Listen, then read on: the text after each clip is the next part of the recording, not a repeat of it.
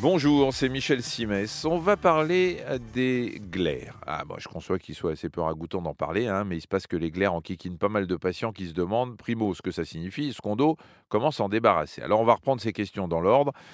Euh, quand on a des glaires, quelle en est la raison? D'abord, je voudrais signaler que des glaires, on en avale l'équivalent d'un litre par jour, hein, simplement on s'en rend pas compte. C'est quand il y a une infection que ça se complique. Comme il y a inflammation, la muqueuse du nez se met à gonfler. Au lieu de se faire par le nez, bah, l'évacuation se fait par l'arrière-gorge et c'est là que vous prenez conscience que vous avez des glaires. Il se peut que vous ayez une sinusite. Si ça dure dans le temps, cette sinusite peut être chronique.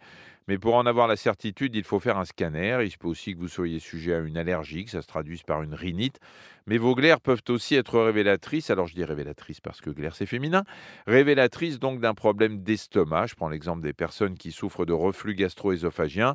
Pour elles, ça se traduit par du liquide gastrique qui remonte vers la gorge, ce qui fait augmenter la production de mucus et favorise la formation de glaires. On en vient à la seconde question, comment s'en débarrasser? Bah, Pour ça, il faut consulter. En fonction de l'origine de vos glaires, votre médecin saura vous prescrire le traitement approprié, mais il importe aussi de ne pas tenter le diable en suivant quelques règles de bonne conduite.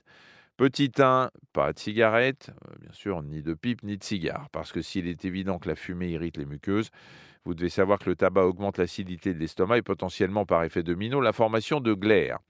Petit 2, on se lave le nez régulièrement avec de l'eau salée. Petit 3, on s'hydrate encore plus que d'habitude. Vous avez le choix entre la bonne vieille eau plate et le thé au citron enrichi d'une cuillère de miel.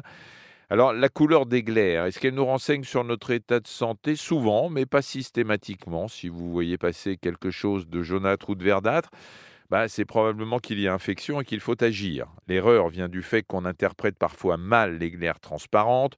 On se dit pas de couleur, pas de problème. Ce en quoi on se trompe, les glaires transparentes peuvent aussi cacher une infection, donc dans tous les cas, je vous renvoie à la case consultation.